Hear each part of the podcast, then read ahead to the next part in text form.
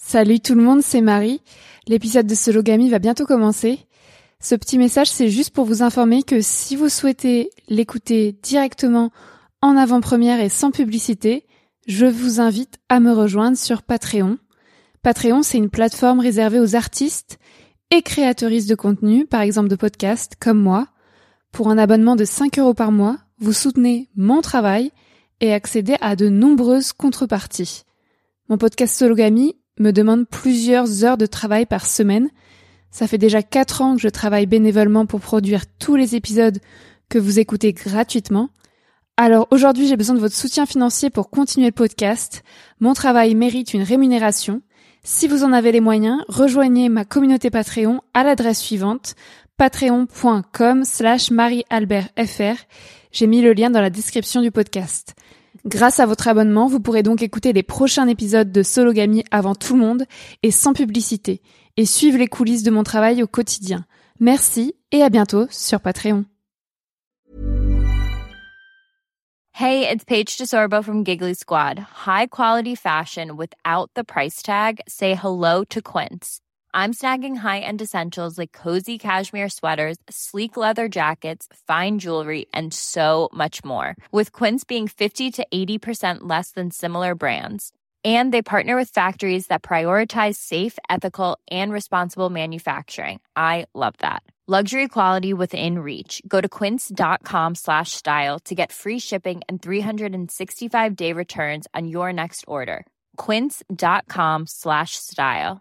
Hiring for your small business? If you're not looking for professionals on LinkedIn, you're looking in the wrong place. That's like looking for your car keys in a fish tank. LinkedIn helps you hire professionals you can't find anywhere else, even those who aren't actively searching for a new job but might be open to the perfect role. In a given month, over 70% of LinkedIn users don't even visit other leading job sites. So start looking in the right place. With LinkedIn, you can hire professionals like a professional. Post your free job on linkedin.com slash people today. Cool fact a crocodile can't stick out its tongue. Also, you can get health insurance for a month or just under a year in some states. United Healthcare short term insurance plans, underwritten by Golden Rule Insurance Company, offer flexible, budget friendly coverage for you. Learn more at uh1.com. Bonjour à tous, euh, bienvenue dans Sologamy, le podcast des célibataires qui n'ont besoin de personne. Je vous propose euh, aujourd'hui un épisode tiré de mon Survivor Tour, de mon Tour de France à pied contre les violences sexistes que je suis en train de faire. Je me trouve actuellement dans les Pyrénées. Moi, je suis toujours Marie-Albert, j'ai 29 ans et je suis aventurière, journaliste et autrice féministe. Et aujourd'hui, euh, l'épisode du jour, c'est sur le thème de je survis à la peur du bivouac sauvage. D'abord, je voulais me définir comme d'habitude. Donc moi, je me définis comme une femme cisgenre, pansexuelle, française, blanche, euh, célibataire, jeune, mince, valide et athée. Et euh, cette, euh, cet épisode sur la peur du bivouac sauvage, on me l'a pas mal réclamé. Enfin, en tout cas, il y a beaucoup de gens qui me souvent des questions sur euh, comment est-ce que je fais pour ne pas avoir peur de dormir euh, seule euh, en randonnée dans la forêt parce que le bivouac sauvage, si vous connaissez pas, c'est une pratique qui consiste justement à dormir sous la tente dans une dans un espace euh, naturel, euh, en, en l'occurrence euh, seul, et bivouac sauvage, à la, à la différence du camping sauvage, le bivouac sauvage c'est une pratique qui se fait sur une seule nuit pour les gens qui ont juste une petite tente en randonnée. Et on est censé poser la tente à 19h le soir et l'enlever à 9h le lendemain. On est censé se mettre à moins de 50 mètres du sentier. euh, enfin voilà, il y a tout un tas de, règles, euh, mais globalement c'est toléré dans la plupart des espaces en France. Euh, avant de commencer l'épisode, je voulais vous dire que euh, j'avais déjà publié un, épisode de mon podcast, c'était mon autre podcast Marie sans filtre. Euh, en 2020, le 14 juillet 2020, j'avais publié un, un épisode qui s'appelait Je survis seule au fond des bois qui était euh, aussi tiré de mon Survivor Tour, mais du coup de la première partie de mon Tour de France à pied. Euh, cet épisode, je l'ai enregistré au bout de trois jours, alors que je venais de partir de Dunkerque, puisque j'ai commencé mon Tour de France à pied à Dunkerque euh, le 1er juillet 2020. Et donc dans cet épisode que vous pouvez retrouver sur sur vos applis de podcast et que je vais rediffuser, je pense, avant celui-là. Donc aujourd'hui, vous écoutez un épisode sur la peur du bivouac sauvage. Et si vous allez au dernier épisode de Sologamy, normalement j'ai rediffusé l'épisode de, Marie sans fil qui s'appelle Je survis seule au fond des bois. Et donc dans cet épisode, je survis seul au fond des bois, dont je vous recommande l'écoute, il est très court. Euh, je parle du mythe du grand méchant loup, euh, du fait que voilà, euh, on a intériorisé les personnes sexisées, donc les personnes qui subissent le sexisme, euh, à avoir peur dans la forêt, que dans la forêt, si on randonne, c'est dangereux, et y dormir, c'est encore plus dangereux parce que la nuit, c'est dangereux, et que dans la forêt, il y a des grands méchants loups. Et quand on dit des grands méchants loups, en fait, c'est des humains déguisés en loups qui viendraient nous violer, nous assassiner donc il y a tout, euh, tout un mythe, euh, euh, plein de mythes en fait autour de la supposée dangerosité de la forêt pour les femmes par exemple.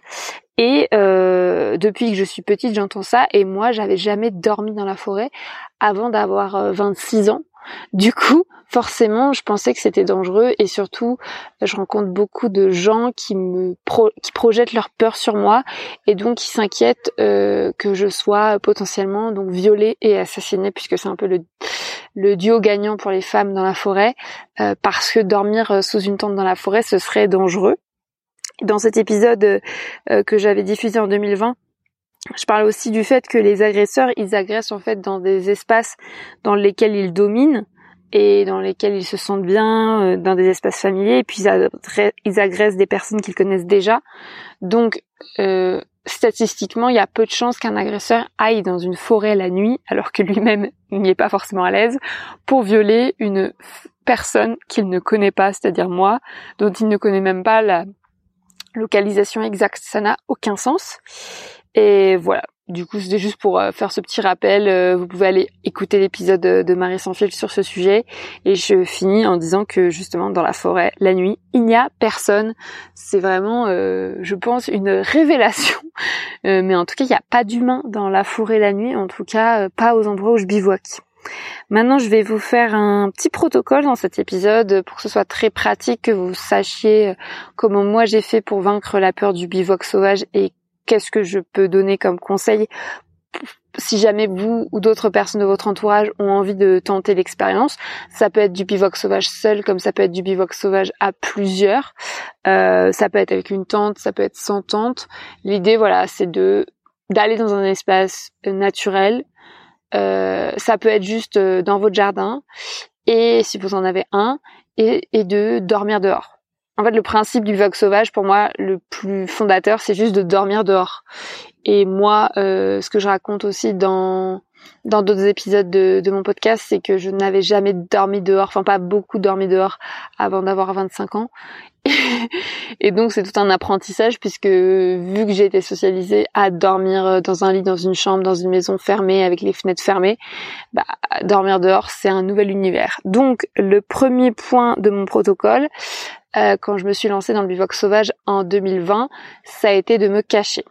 Donc, pour refaire l'historique, je commence à bivouaquer, euh, à dormir dehors en 2020. Donc j'ai 26 ans, je me lance sur mon Tour de France à pied. Avant ça, j'avais fait le chemin de Compostelle, mais sur le chemin de Compostelle, je dormais euh, dans des refuges, je dormais chez des gens. Enfin, il n'y avait pas du tout d'enjeu de euh, de dormir dehors, c'était pas du tout mon, mon, délire.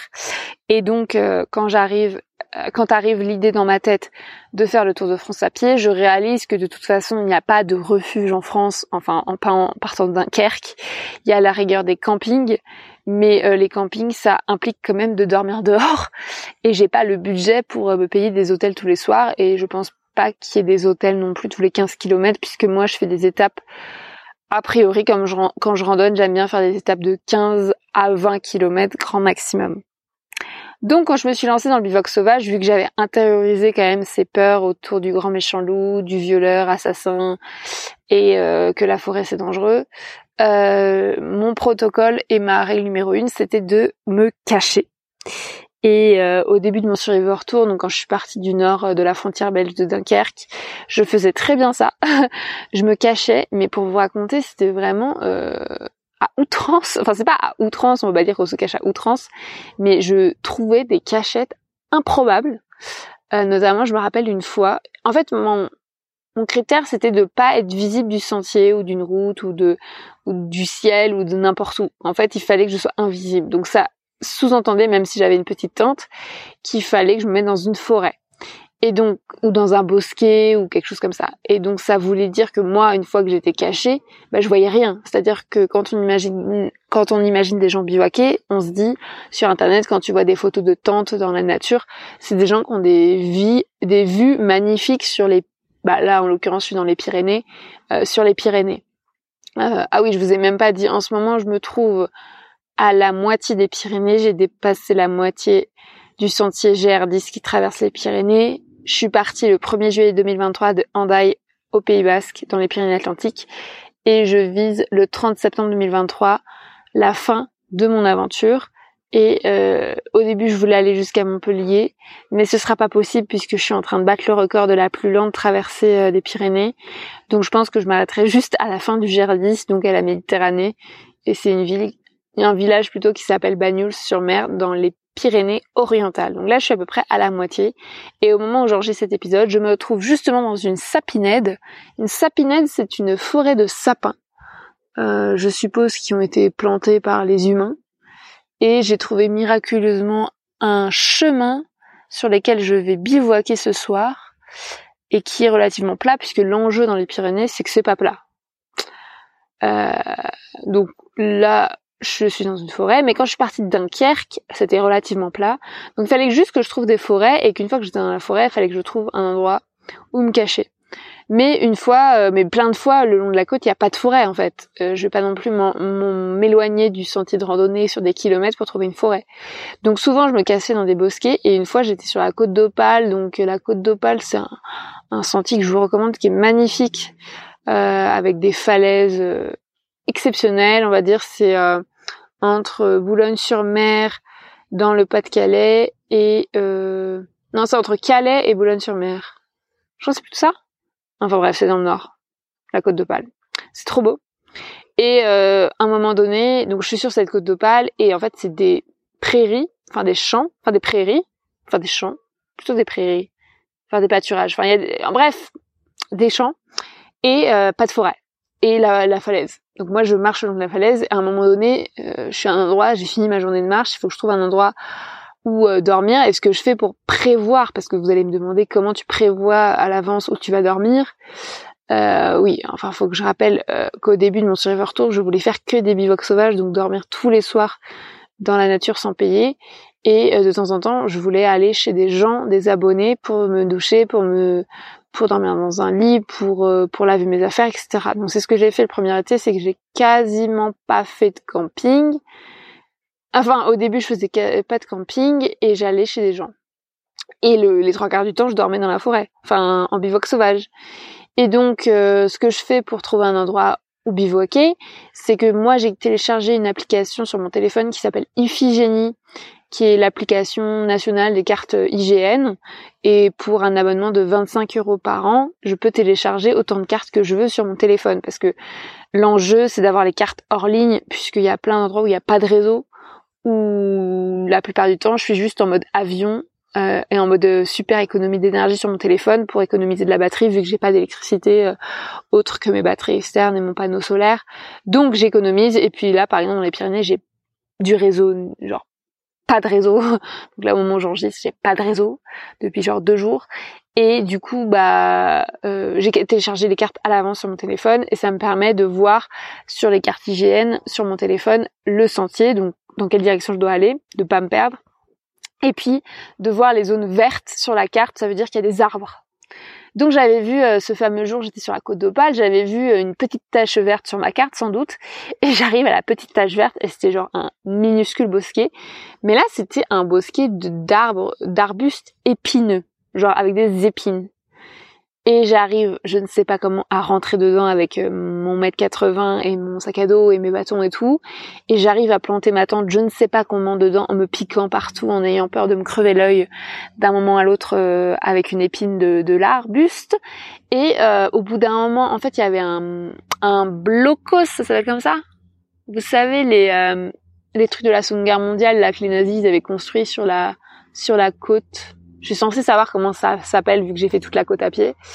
Bref, il y avait un blocos et euh, et donc il y a un touriste qui, est, enfin, je suppose que c'était un touriste, des gens qui, venaient toute la journée visiter ce blocos là. Et moi j'étais juste à côté et à un moment il y a un gars qui m'a vu, qui a mis sa tête dans le bosquet et qui m'a vu avec ma tante et il a dû se dire mais c'est qui cette personne? Et euh, c'était trop drôle, enfin c'était pas du tout drôle parce que moi je, à l'époque j'étais tellement parano, je voulais que personne me voie. Enfin bref, je, reviendrai tout à l'heure à cet aspect-là, euh, le fait que les gens euh, me voient quand même. Mais en tout cas, au début, l'enjeu c'était vraiment de me cacher et j'étais prête à tout, y compris à rentrer dans ces minuscules bosquets où pour le coup, j'ai pas eu de chance, quelqu'un m'a vu. Mais bon, après le gars, il est parti, il m'a rien dit, c'est rien passé, mais euh, mais je me suis dit ah merde, il y a une personne qui sait où je suis. Et au début, je voulais vraiment que personne sur terre ne sache où je suis. Et d'ailleurs, j'ai pris l'habitude quand je sors du sentier pour, par exemple, m'enfoncer dans la forêt pour pour planter ma tente, ben en fait de regarder devant moi, derrière moi sur le sentier, qui est personne. Et seulement une fois que j'ai vu qu'il y avait personne, je dévie du sentier, je rentre dans la forêt. Comme ça, je sais que personne de toute façon ne m'a vu euh, m'éloigner du sentier et n'a vu dans quelle direction j'allais pour planter ma tente. Donc au quotidien, je dis pas où je me trouve sur les réseaux sociaux. Pareil, je dis pas euh, et je donne pas ma localisation exacte sur les réseaux sociaux, ce qui peut parler, enfin, paraître assez évident, mais les mecs cis n'ont pas ce genre de problème. Je vous connais plein de mecs cis qui mettent leur euh, localisation exacte au millimètre près sur les réseaux sociaux sans aucun problème. Moi, je peux pas faire ça. Et notamment, j'ai eu un problème en 2021, c'est que euh, quand j'ai été harcelée par mon ex, euh, enfin bref, j'en parle à chaque épisode, vous allez commencer par connaître. En 2021, j'ai eu une relation donc avec Yanis Bayouri, le le, randonneur euh, après euh, que j'avais rencontré en Bretagne et quand je l'ai largué, il m'a harcelé, il m'a poursuivi sur le chemin.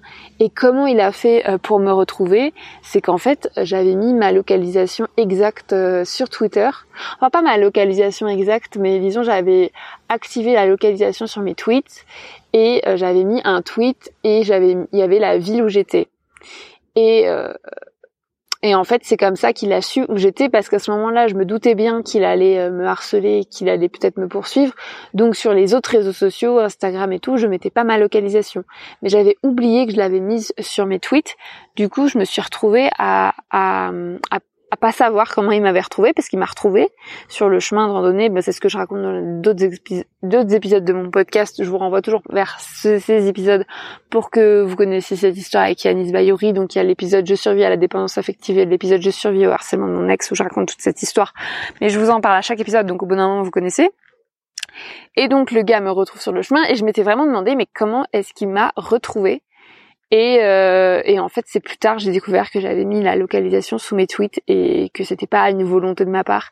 Et donc après, j'ai retiré ma, localisation de mes tweets. Mais tout ça pour dire qu'en tant que qu'en tant que meuf, en tant que personne sexisée, je suis toujours en danger euh, potentiel si je mets ma localisation exacte, malheureusement à cause des connards dans ce genre. Euh, donc voilà, au début je me cachais euh, sur le sur le sentier, euh, maintenant je me cache euh, beaucoup moins, je me suis vachement détendue par rapport à ça, euh, parce qu'en fait il m'est jamais arrivé d'expérience négative en bivoc sauvage. Donc, enfin, j'ai déjà eu des gens qui m'ont vu et qui m'ont dérangé, mais j'en parlerai tout à l'heure. Et donc après, je me suis détendue. Mais si vous deviez commencer le bivoc sauvage pour vous rassurer, moi ça me rassurait vachement de savoir que j'étais invisible en fait. Ça me rassurait. Et comme j'ai déjà dit, dans la forêt la nuit il y a personne. Voilà, donc euh, point numéro un, me cacher. Point numéro deux, euh, ce que je fais pour me rassurer dans la forêt, c'est que je mets des boules caisses. Vraiment, je ne peux pas faire sans boules caisses euh, parce qu'en fait, là, dans la forêt, la nuit, il y a des bruits vraiment très chelous. Il faut savoir que la nuit, on n'a pas la vue. Donc on perd un sens. Et donc les humains qu'on l'a vu, bah, la nuit ils ont perdu la vue et donc on surinvestit l'ouïe. Donc euh, moi la nuit j'entends comme beaucoup d'humains plein de bruits euh, décuplés comme si c'était le fameux violeur assassin qui était à côté de ma tante alors que c'est juste une un minuscule insecte qui est en train de bouger une brindille ou une feuille morte ou, ou même une souris. Une souris, ça peut faire du bruit. Mais tu vois, j'imagine direct que c'est le fameux violeur assassin qui vient euh, me tuer dans ma tente.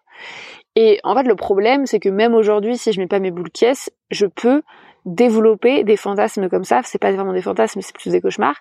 C'est qu'en fait, il suffit que la nuit tombe pour qu'il commence à avoir ce genre de bruit, qui la journée ne m'inquiétait absolument pas, mais le fait de plus avoir la vue, je me mets à imaginer tout un tas de choses. Et euh, forcément c'est le violeur assassin. Et même aujourd'hui, je pense que si je mettais pas mes boules caisses, je pourrais pas dormir quoi.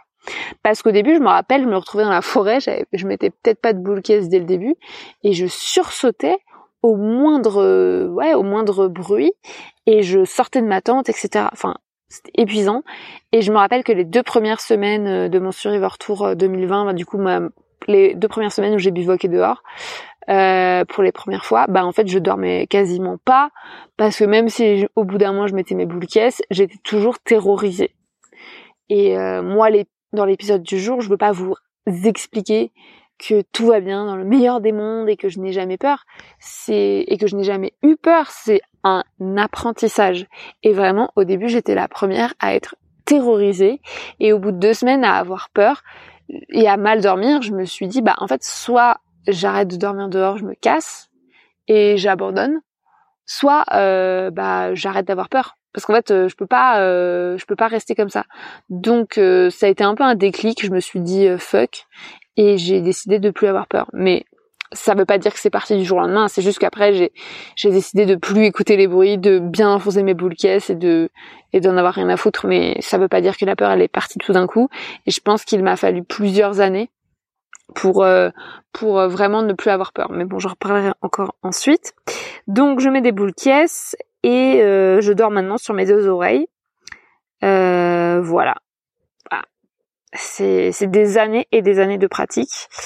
Euh, euh, en fait, moi, j'ai pas peur des animaux. Il y a un autre enjeu. Il n'y a pas que les humains, il y a aussi les animaux, parce que beaucoup de gens euh, me, me demandent si j'ai peur des humains, mais aussi me demandent si j'ai pas peur des animaux sauvages. Enfin, des animaux libres, je préfère dire, comme si en fait dans la forêt la nuit, les animaux attaquaient les humains. Et c'est encore des mythes de gens souvent citadins qui ne sont qui n'ont jamais dormi dans la forêt et qui se disent euh, euh, ben tiens euh, tu n'as pas peur du sanglier tu n'as pas peur du loup. Et là en l'occurrence je suis euh, dans les Pyrénées. Donc est-ce que j'ai pas peur des ours qui vont forcément venir me déranger la nuit et me et me bouffer? Et ce à quoi je réponds que non je n'ai pas peur des animaux. Euh, je sais pas expliquer pourquoi, euh, parce que moi aussi je suis à la base pas une meuf euh, de la forêt. Et j'ai commencé comme je disais à bivouaquer euh, dehors à 25 ans, mais j'ai jamais en trois ans de bivouac, j'ai jamais, enfin j'ai déjà été, j'ai déjà eu entendu des bruits d'animaux, avoir des, des, des chevreuils, des sangliers, des des renards, enfin plein d'animaux qui passent à côté de ma tante, euh, qui essayent de me voler de la bouffe ou qui ou qui se battent à côté de ma tante ou qui, ou qui font des bruits euh, chelous. Mais euh, mais jamais aucun ne m'a attaqué moi quoi.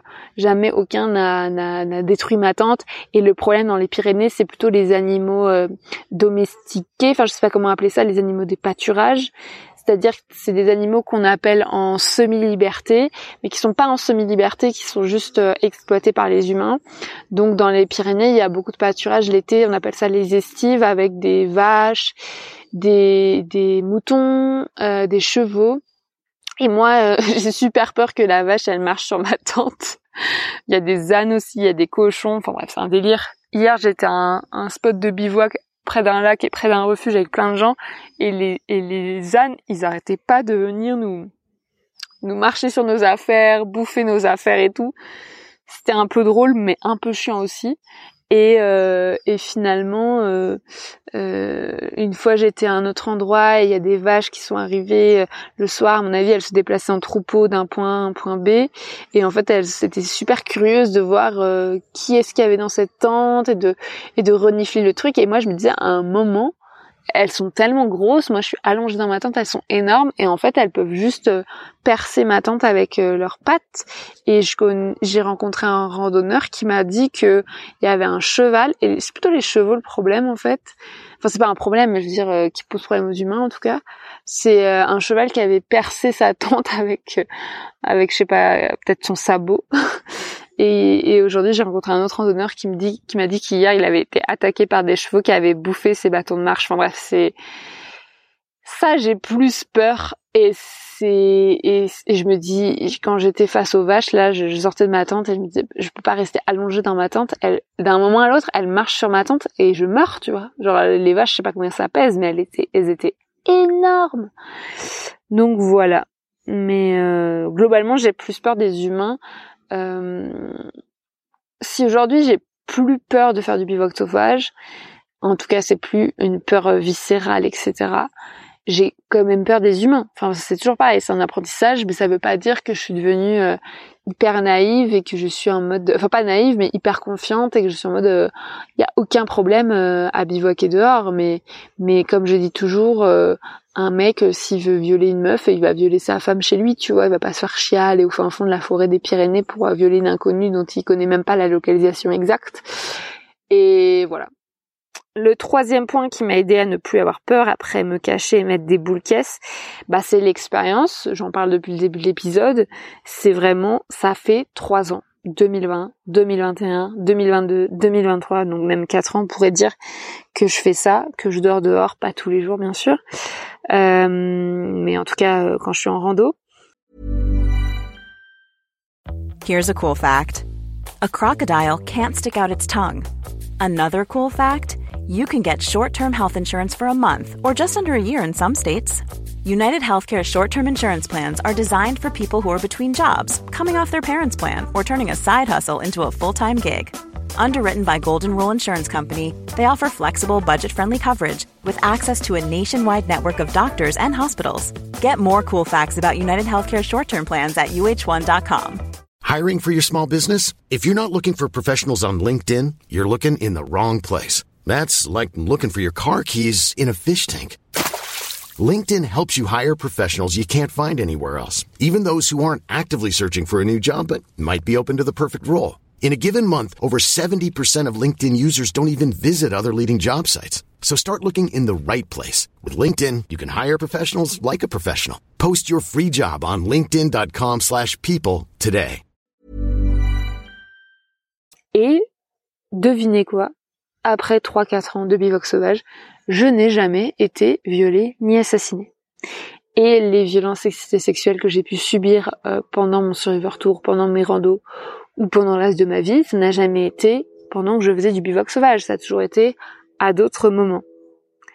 D'ailleurs, vous pouvez me dire la dernière fois que c'est arrivé, qu'une randonneuse a été violée et assassinée alors qu'elle faisait du bivouac sauvage toute seule dans la forêt en France, parce que souvent je rencontre des gens qui me disent vous, vous n'avez tu n'as pas peur? Je dis non, j'ai pas peur. Ils me disent mais avec tout ce qu'on entend de nos jours, moi je pourrais pas faire ça. Et je suis toujours en mode mais qu'est-ce qu'on entend de nos jours? Bah ce qu'on lit dans les journaux. Mais qu'est-ce qu'on lit dans les journaux? Enfin, il y a jamais ces, ces dernières années, j'ai jamais entendu l'histoire d'une seule randonneuse qui a été violée et assassinée dans sa tente alors qu'elle faisait du bivouac sauvage dans la forêt en France. Jamais. Je veux dire, si ça arrivait, on le saurait quoi. Donc euh, voilà, vous pouvez me dire si vous connaissez des cas. Et j'ai même jamais été expulsée, parce que ça c'est autre chose, c'est que avoir une peur irrationnelle d'être violentée alors qu'on bivouaque par un agresseur, c'est pas totalement irrationnel, mais comme je viens de le dire, c'est peu probable. La nuit dans la forêt, si l'agresseur ne sait pas où on se trouve. Mais il y a une autre chose qui devrait nous effrayer plus et qui est plus probable, c'est d'être expulsé. Parce qu'en fait, quand je disais que le bivouac euh, sur une nuit de 19h à 9h du matin est toléré dans la plupart des espaces en France, il faut dire que le problème aussi, c'est que la plupart des espaces, des terrains en France sont privés. Donc même quand je me promène dans une forêt euh, sur un sentier euh, qui est national, de grande randonnée par exemple, je me trouve souvent sur des terrains privés, puisque la plupart des parcelles de forêt en France appartiennent à des gens, à des, c'est des propriétés privées en fait. Donc euh, on est théoriquement obligé de demander l'accord du propriétaire avant de bivouaquer sur son euh, terrain, même si c'est juste pour une nuit. Et c'est ça qui est paradoxal, contradictoire, c'est que bah moi je ne connais pas le propriétaire de telle parcelle de forêt, donc je ne vais pas aller lui demander. Donc je pars du principe euh, qu'il n'y a pas d'inconvénient si je ne laisse aucun, aucune trace de mon passage, mais euh, je pourrais tout à fait être expulsée, pas forcément d'une forêt, mais il y a plusieurs fois où j'ai dormi pas très bien caché et euh, j'ai jamais été expulsée. Alors qu'il y a plein de gens qui m'ont vu, que peut-être des propriétaires m'ont vu, Et quand même, en 3-4 ans d'expérience, ne jamais avoir été expulsé, mais même pas que quelqu'un me dise que ça pourrait le déranger ou que ça pourrait, que c'est son terrain et qu'il me laisse dormir là. J'ai jamais eu aucun, même pas ça, quoi. J'ai jamais eu ce cas de figure. En revanche, j'ai déjà été plusieurs fois dérangée, comme je viens de le dire. Donc une fois, j'étais en Normandie et genre vraiment, je venais de passer une journée de rêve mais exténuante. Et euh, je me suis pas cachée pour une fois. Parce que déjà il y avait nulle part où se cacher. Donc je me j'avais trop la flemme. J'ai planté ma tente dans un village sur la falaise. Mais un peu à l'écart du centre du village. Et en fait à minuit il y a des jeunes qui sont venus écouter de la musique à côté de ma tante et quand ils ont vu ma tante quand ils ont vu ma ça les a fait marrer. Et ils ont commencé à penser que forcément il y avait un homme dans la tente ou personne parce qu'il y a ça aussi, c'est que quand vous voyez une tente fermée dans l'espace public, vous vous dites pas que c'est une femme à l'intérieur. Par défaut, les gens pensent que c'est un homme à l'intérieur ou plusieurs personnes même. Et donc les gars, ont... c'était peut-être des gars de 13 ans, j'en sais rien, mais moi dans ma tente, j'imaginais qu'ils allaient tous me violer, m'assassiner forcément. Et euh, en plus, ils ont commencé, je sais pas, à vouloir pisser sur ma tante ou à côté de ma tante. Après, quand j'ai parlé, je leur ai dit que j'étais là, ils ont commencé à faire des blagues sur le viol, enfin en tout cas à faire des blagues sur le fait qu'ils allaient peut-être rentrer dans ma tante. Enfin, c'était vraiment horrible. mais avec le recul, je pense vraiment qu'ils avaient 13 ans. Enfin, pas 13 ans, mais peut-être 15 quoi. Et j'avais l'impression qu'ils étaient 18 alors qu'ils étaient peut-être 2 ou 3. Et puis après, ils sont partis. Et moi, je me suis dit, bah, ils sont pas voilà comme je te dis ils avaient fait des pauvres blagues horribles donc je me suis dit s'il y en a un des trois ou, plusieurs qui veulent revenir d'un moment à l'autre je suis dans la merde donc euh, ils sont partis et je me suis dit je là tu vois je devrais bouger ma tante quand il y a des gens qui me voient je devrais bouger ma tante mais franchement il était une heure du mat j'étais éclatée j'avais trop la flemme donc j'ai pas du tout bougé ma tante, il s'est rien passé. Ils sont jamais revenus. Euh, une autre fois, j'étais à un endroit euh, pas très bien caché non plus. Il y a un 4x4 qui est venu faire des tours autour de ma tante plusieurs tours de 4x4 avec des gens à l'intérieur qui parlaient super fort et j'avais trop peur et puis après ils sont partis, ils sont jamais revenus. Euh, une autre fois, j'ai eu la police. J'étais pareil à un endroit pas du tout caché, mais il y avait nulle part où se cacher. J'ai planté ma tente à un endroit et il se trouvait que malheureusement c'était un endroit où les voitures pouvaient venir parce que c'est mieux aussi de se mettre à un endroit où des voitures ne peuvent pas venir. Et donc là, euh, il y a une voiture de police qui s'est pointée genre le soir Euh, c'était une impasse en plus au bout d'un champ. Je me dis, mais pourquoi la voiture vient là? Et si elle vient là, c'est pour vérifier qu'il y a des gens comme moi qui dorment pas là, peut-être, tu vois. La voiture est arrivée, j'ai entendu les portières s'ouvrir, euh, quelqu'un descendre de la voiture. J'étais sûr que c'était une voiture de police. Hein. Puis moi, je suis restée dans ma tente, j'ai attendu, et la personne est re-rentrée dans la voiture, a refermé les portières, et la voiture est partie. Donc littéralement, la police est venue, ne m'a rien dit, ne m'a même pas regardé et est repartie et n'est jamais revenue. C'était trop bizarre. Et puis il y a eu la fois, donc je vous ai dit, où le gars m'a vu dans le bosquet. Après, il y a eu sans doute plein d'autres fois où des gens m'ont vu, mais euh, mais euh, mais ça m'a pas traumatisé. Et les seules fois où j'ai dû bouger ma tente au milieu de la nuit, ça a été à cause du vent. Euh, parce que des fois, je plante ma tente, surtout avant, j'avais une tente qui était pas pas très résistante au vent. Et une fois, je me suis retrouvée donc à, à, à bouger ma tente au milieu de la nuit parce qu'il y avait trop de vent là où je m'étais mise. Et quand je l'avais plantée, je m'étais dit bon, ça ira, ce soir le vent va, va se calmer, ce qui n'a pas du tout été le cas. Du coup, à minuit, j'ai j'ai déplanté ma tente, je l'ai plantée à un autre endroit. Mais ça, ça m'est arrivé plein de fois de, de, de changer ma tente d'endroit. Euh, aussi des fois parce que j'étais trop en pente. Une fois, j'étais trop en pente, donc j'ai déplanté ma tente pour la planter à un autre endroit à minuit. Et puis il y a pas longtemps, j'étais euh, donc dans les Pyrénées à une, sur une station de ski à côté d'un refuge et en fait il y avait un chalet avec des gars qui faisaient genre un enterrement de vie de garçon, genre une dizaine de gars, six blancs et hétéros et euh, qui faisaient un ramdam pas possible, du bruit quoi, qui faisaient la fête. Et euh, plutôt que d'attendre minuit comme d'habitude, j'ai bougé ma tente à 22 heures. je l'avais plantée super tôt l'après-midi. Là, je l'ai déplantée, je suis allée en bas de la station de ski, je l'ai plantée sous le tire-fesse avec d'autres potes et fin de l'histoire quoi. Et, euh, et le lendemain, les gens qui n'avaient pas bougé leur tente et qui donc avaient enduré le bruit des gars qui faisaient l'enterrement de vie de garçon ont dit qu'ils n'avaient pas dormi de la nuit. Donc euh, déplanter la tente au milieu de la nuit pour euh, la planter à un autre endroit, c'est une galère sans nom, c'est très chiant parce qu'en fait il faut enlever les affaires à l'intérieur de la tente, les mettre dans le sac.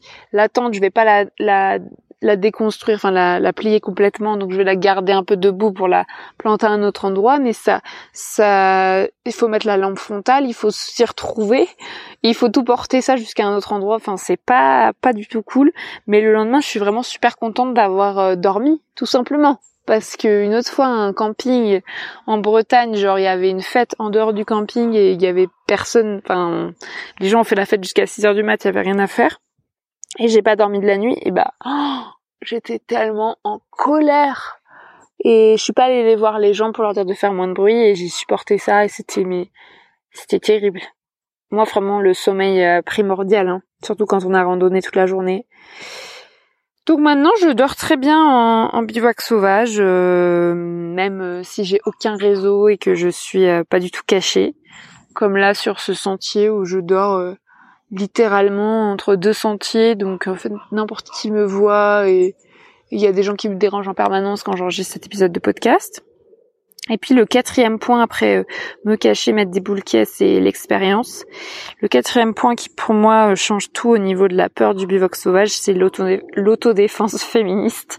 J'en parle beaucoup et encore une fois je vais, je pense rediffuser un épisode de mon podcast Marie sans fil qui s'appelle Je pratique l'autodéfense féministe et que je vais, je vais rediffuser dans Sologamy euh, demain.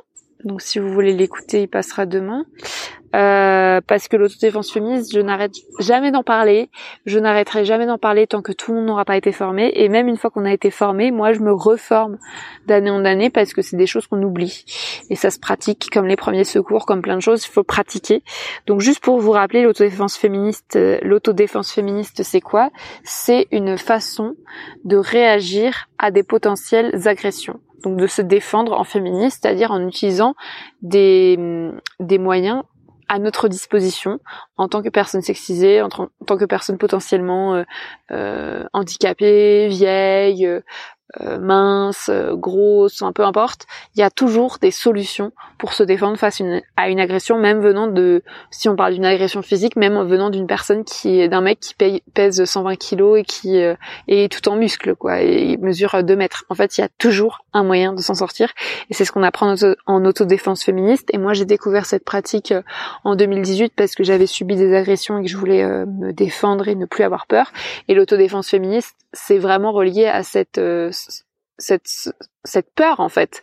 Quand je quand on pense à la peur du bivouac sauvage qui est, comme je l'ai dit, un peu irrationnelle, ce qui change tout, c'est de ne plus avoir peur. Et au-delà de l'expérience et des autres techniques que j'ai expliquées avant, si aujourd'hui j'ai pas peur, et même quand il y avait ces jeunes, par exemple, je vous ai raconté en Normandie, qui écoutaient de la musique à côté de ma tante, qui faisait des vieilles blagues et qui, et dont j'avais super peur, bah en fait, je n'avais pas peur. Enfin, ma peur était contrebalancée par le fait que je savais que je pouvais me défendre et que si il commençait euh, à rentrer dans ma tente, j'allais euh, utiliser telle ou telle euh, partie de mon corps pour les mettre KO, pour pour ne pas qu'ils me touchent, pour qu'ils pour qu'ils me laissent tranquille, pour leur faire peur. en fait, il y a plein plein de techniques d'autodéfense féministe. Moi, je suis pas professeur, donc je suis pas là pour vous les expliquer, mais juste et, et puis encore, j'ai encore une fois, j'ai fait un épisode de podcast qui s'appelle Je pratique l'autodéfense féministe et que je rediffuse demain. Mais euh, pour euh, synthétiser, il y a trois piliers à l'autodéfense féministe. Il y a le l'autodéfense émotionnelle, donc le fait justement de se mettre dans une bulle et de visualiser le fait qu'on va qu'on va euh, surmonter une agression, donc de, prendre confiance en soi. Donc c'est l'autodéfense émotionnelle, ça passe aussi par des méditations, par des visualisations. Enfin c'est un travail qu'on fait en stage d'autodéfense féministe. Il y a l'autodéfense verbale, moi, l'autodéfense émotionnelle, c'est ce que j'utilise en fait, justement quand j'étais dans, ma tente et que j'avais peur. J'utilise encore aujourd'hui l'autodéfense émotionnelle à plein de moments de ma vie, pas que quand je suis sous ma tente, en me disant, bah en fait, même si là quelqu'un arrive et me fait du mal parce que j'ai peur, je sais que je peux me défendre. Donc ça, c'est de l'autodéfense émotionnelle. L'autodéfense verbale, c'est utiliser la parole pour se défendre face à des, euh, par exemple, des violences verbales ou des violences psychologiques, euh, voire des violences physiques. Enfin, l'autodéfense verbale, c'est très très utile. Et l'autodéfense physique, c'est ce qu'on retient souvent de l'autodéfense féministe en imaginant que voilà, les féministes vont euh, utiliser euh, leurs genoux pour les mettre dans les couilles de leur agresseur et les mettre hors d'état de nuire. Mais l'autodéfense physique, c'est qu'une partie de ce qu'on apprend en, en stage d'autodéfense féministe. Et c'est ce que j'utilise le moins au quotidien puisque je ne passe pas mon temps à me battre avec les gens. Du coup, c'est pour ça que je fais des, je refais des stages régulièrement. J'en ai fait en 2018 et puis j'en ai refait en 2020 2022 et je pense que tous les deux ans c'est pas mal. Peut-être refaire en 2024 parce qu'en fait j'oublie j'oublie. Et euh, dans ces stages qui sont euh, proposés par des associations féministes dans, pour l'instant, les grandes villes de France, en Belgique, au Canada, aux États-Unis, en Suisse. Enfin voilà, il existe plein de choses qui existent. Vous pouvez regarder sur Internet, taper autodéfense féministe et le nom de l'endroit où vous habitez. Et vous verrez s'il y a des associations féministes qui proposent ça. Mais moi, j'avais fait ça à Paris et c'était sur deux jours, à chaque fois des stages de base. Il y a des prix adaptés selon vos moyens. Et euh, normalement, il y a des stages aussi qui sont ouverts aux personnes mal, aux personnes handicapées, aux personnes en, personnes euh, queer, aux personnes euh, grosses, aux enfants. Enfin voilà, il existe plein aussi de stages spécifiques. Et moi, ça m'a changé ma vie puisque ça m'a changé mon état d'esprit. Euh, j'aurais pas pu faire, je pense, me lancer dans le bivac sauvage et me lancer dans mon tour de France à pied sans avoir fait de l'autodéfense féministe parce qu'en fait, quand les gens me disent, me posent toujours cette question, euh, pas plus tard qu'aujourd'hui, il y a une randonneuse qui m'a dit que j'étais courageuse de, de le faire seule, de marcher seule. Bah, en fait, moi, je, quand les gens me demandent si j'ai peur, pourquoi j'ai pas peur, est-ce que t'as pas peur?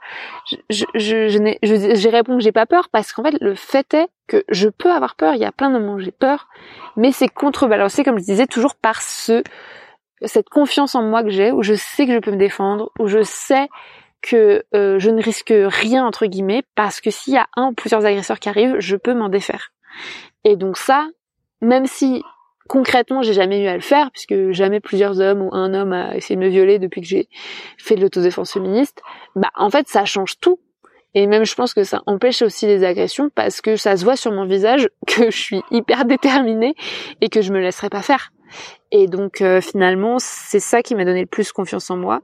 Et aujourd'hui, j'ai pas besoin d'armes ou de protecteurs quand je randonne, parce qu'on pense souvent que si on est seul, bah en fait, euh, c'est dangereux parce qu'on pourrait pas se défendre et qu'un homme serait là pour nous défendre.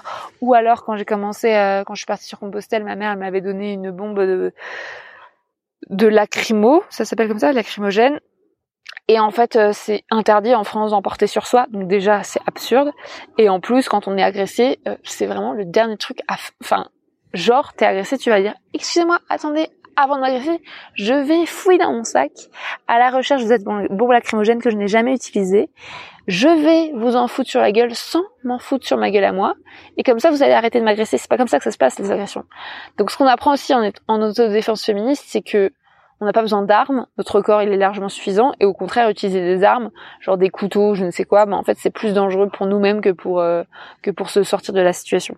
Enfin bref, encore une fois, j'ai un épisode de Marie sans sur l'autodéfense féministe que je rediffuse demain et que je vous invite à écouter à ce sujet et je vous invite également à participer à ces stages d'autodéfense féministe ou à lire euh, euh, les livres qui existent sur le sujet. Il y a Nom et nom de Irène Zellinger et pour une autodéfense féministe de Mathilde Bléza. Enfin, en tout cas, c'est les deux livres que j'ai en tête et que j'ai lu il y a pas longtemps. Donc, vous pouvez déjà, s'il n'y a pas de stage à côté de chez vous, ou si vous n'êtes pas prêt à vous investir là-dedans, euh, lire ces livres ou regarder les vidéos sur le sujet ou écouter mon podcast parce qu'en fait, euh, moi, ça m'a changé ma vie et c'est pour ça que j'en parle tout le temps. C'est que c'est c'est ça qui change tout. C'est je n'ai pas peur parce que je sais me défendre.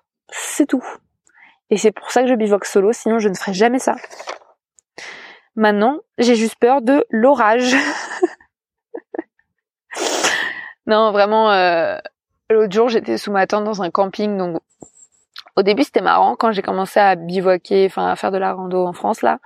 Euh, je dormais mieux quand j'étais au camping que quand j'étais en bivouac sauvage parce qu'au camping je me sentais euh, bah, plus en sécurité. Alors que statistiquement en fait j'ai plus de chances d'être agressée au camping puisqu'il y a des gens au camping que dans la forêt où il y a personne. Bref l'autre jour j'étais au camping et il y a un orage. Maintenant c'est plus le cas hein. je dors super bien dans la forêt c'est un truc de fou c'est exceptionnel je dors vraiment sur mes deux oreilles, mais ça m'a fallu, il m'a fallu des années pour bien dormir. Hein. C'est juste une question d'habitude. Je répéterai ça pendant tout l'épisode. Et donc l'autre jour, j'étais au camping dans les Pyrénées. Il y a eu un orage et en fait j'ai une nouvelle tente. Enfin, ça fait un an que je l'ai. Je savais, j'avais pas trop testé le gros, le gros orage avec. Et là, il a plu pendant genre 3-4 heures non-stop, mais énorme déluge. Et vraiment, euh, vraiment c'était chaud. Et euh, j'étais dans ma tente et j'avais trop peur alors que j'étais au camping, tu vois. Enfin, au pire, euh, si ma tante elle prend l'eau, je vais dans les toilettes, euh, on va survivre. Mais j'avais trop peur et l'orage c'est terrorisant. Et si ça m'arrivait, genre quand je suis en bivox sauvage, ce serait horrible parce qu'en fait, euh, au bout d'un moment, quand il pleut trop, bah ma tante elle prend l'eau de tous les côtés. Mais c'est comme toutes les tentes en fait. S'il pleut pendant, s'il y a une pluie torrentielle pendant 4 heures, toutes les tentes elles prennent l'eau d'un côté ou de l'autre. Et donc au fur et à mesure, je voyais mes affaires qui commençaient à se mouiller et tout. C'était vraiment pas cool. Heureusement, j'ai plein de sacs étanches et puis le lendemain, j'ai pu faire sécher mes affaires, il n'y a pas eu de problème et puis c'est arrêté de pleuvoir et j'ai pu dormir.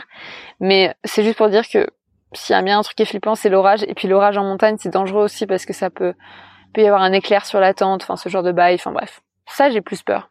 Et des vaches, je vous ai dit, et des chevaux. et je crois pour finir l'épisode que c'est plutôt moi qui fais peur aux gens et, et, ça, je renvoie vers l'image de la sorcière, c'est qu'une femme seule qui euh, randonne seule déjà, les gens trouvent ça un peu effrayant et très bizarre, même si on a plein. Et une femme seule qui va s'écarter du chemin pour s'enfoncer dans la forêt et aller bivouaquer à un endroit, c'est super bizarre. Genre on se demande pourquoi elle fait ça, c'est une genre de clocharde, de SDF, de sorcière. Et donc je pense que c'est plutôt moi qui fais peur aux gens. Et euh, maintenant j'apprécie beaucoup mes bivouacs sauvages en solitaire beaucoup plus en fait que mes bivouacs partagés avec d'autres personnes. Par exemple, la nuit dernière, j'étais donc euh, au bord d'un lac et on était tous les uns les unes contre les autres parce qu'en fait, il y avait un seul endroit plat où poser notre tente à côté du refuge et à côté du lac. Mais en fait, c'est trop chiant parce que si tu veux faire pipi, caca, euh, te dessaper, te changer, bah en fait, t'as tout le monde qui te voit, faut aller aux toilettes. Euh, quand tu parles, tout le monde t'entend. Enfin, tu vois, c'est trop chiant pour dormir et tout.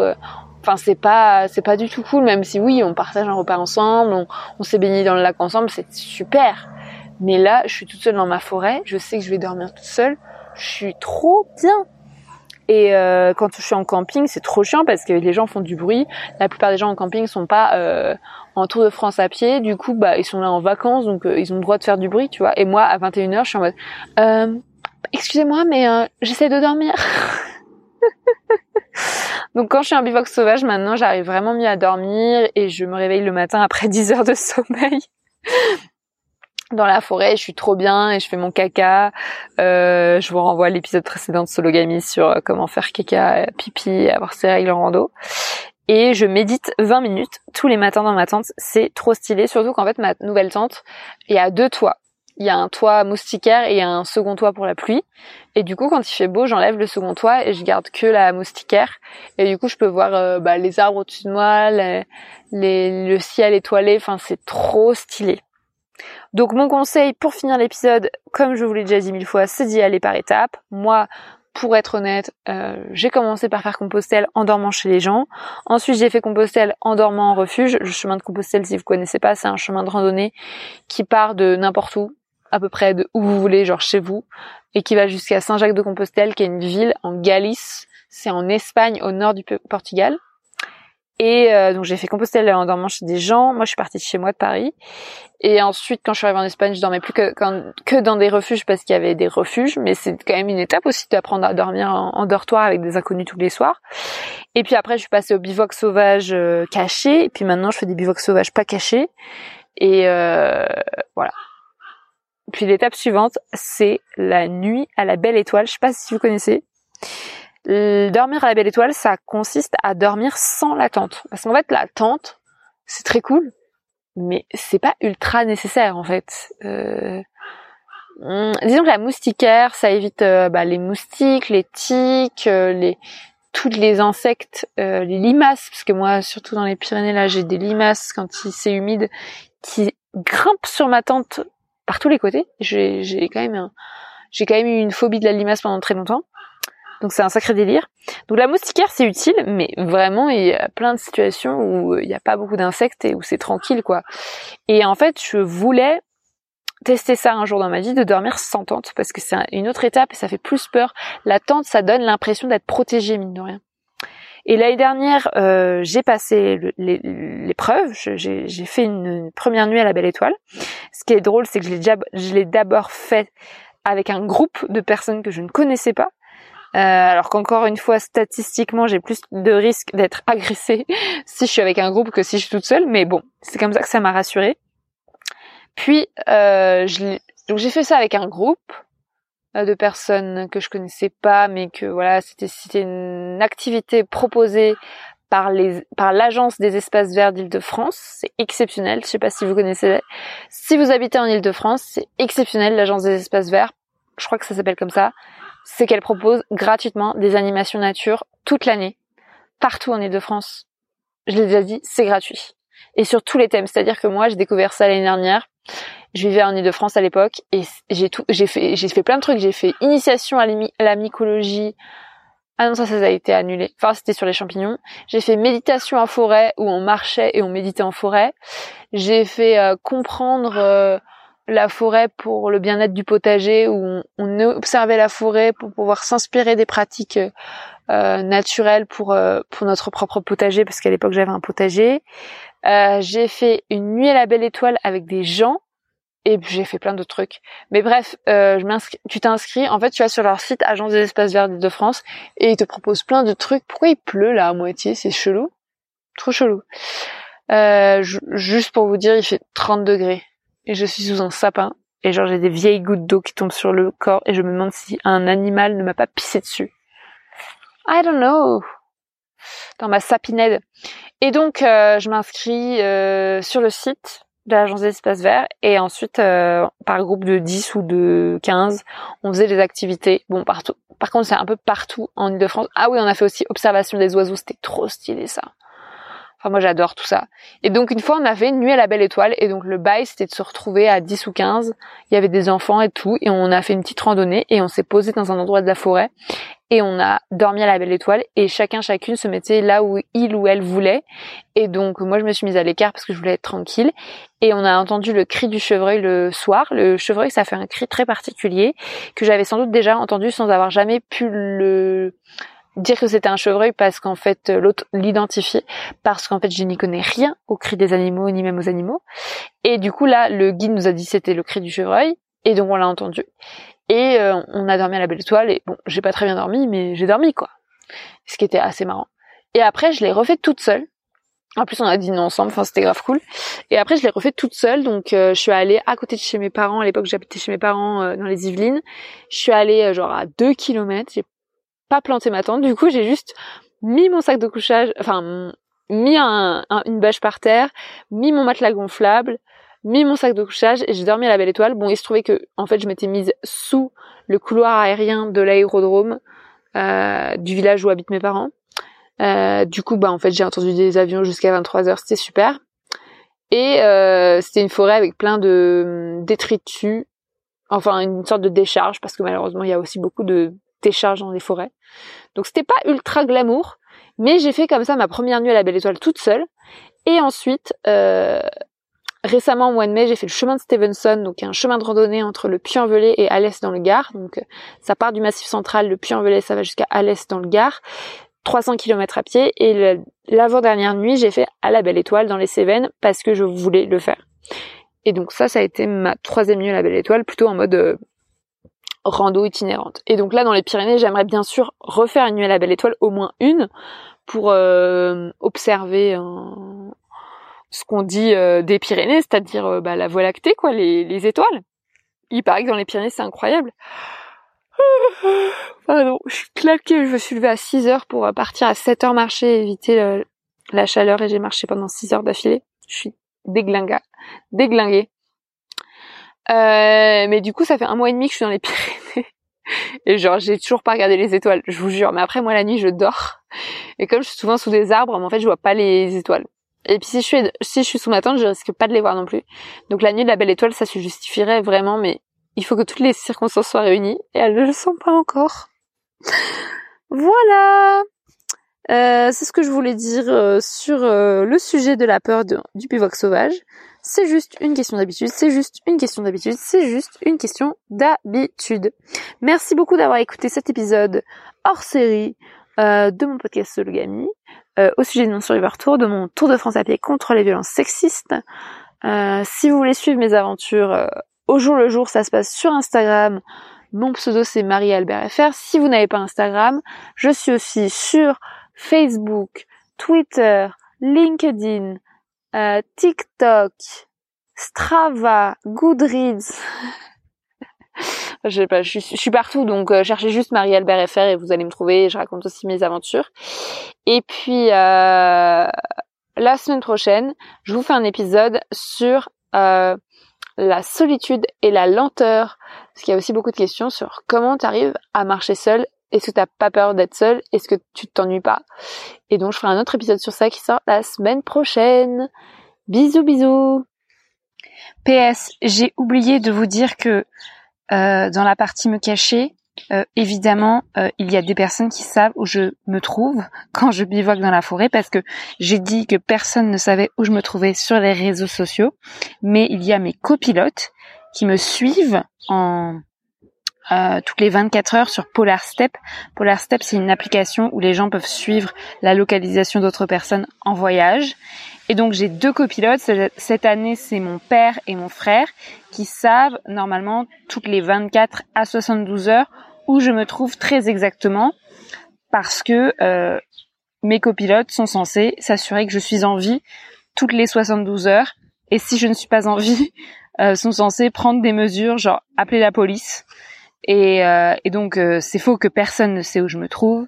Il y a deux personnes qui savent où je me trouve au moins, mon père et mon frère qui sont mes copilotes. Et donc si vous vous voulez aussi bivouaquer, euh, partir en aventure, je vous conseille de d'avoir des copilotes, n'importe qui qui puisse. Moi, je leur envoie ma localisation sur Polar Step et quand j'ai pas assez de 4G, je leur envoie par SMS. Voilà, bisous, bisous encore. Hey, it's Paige DeSorbo from Giggly Squad. High quality fashion without the price tag. Say hello to Quince. I'm snagging high-end essentials like cozy cashmere sweaters, sleek leather jackets, fine jewelry, and so much more. With Quince being 50 to 80% less than similar brands. And they partner with factories that prioritize safe, ethical, and responsible manufacturing. I love that. Luxury quality within reach. Go to quince.com slash style to get free shipping and 365 day returns on your next order. Quince.com slash style.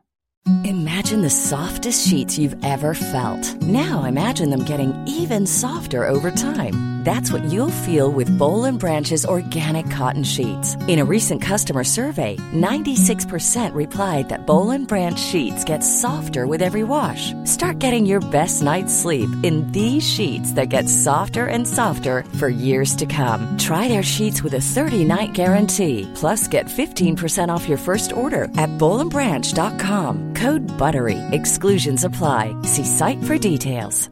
Mom deserves the best, and there's no better place to shop for Mother's Day than Whole Foods Market. They're your destination for unbeatable savings, from premium gifts to show-stopping flowers and irresistible desserts. Start by saving 33% with Prime on all body care and candles. Then get a 15-stem bunch of tulips for just $9.99 each with Prime. Round out Mom's menu with festive rosé, irresistible berry chantilly cake, and more special treats. Come celebrate Mother's Day at Whole Foods Market.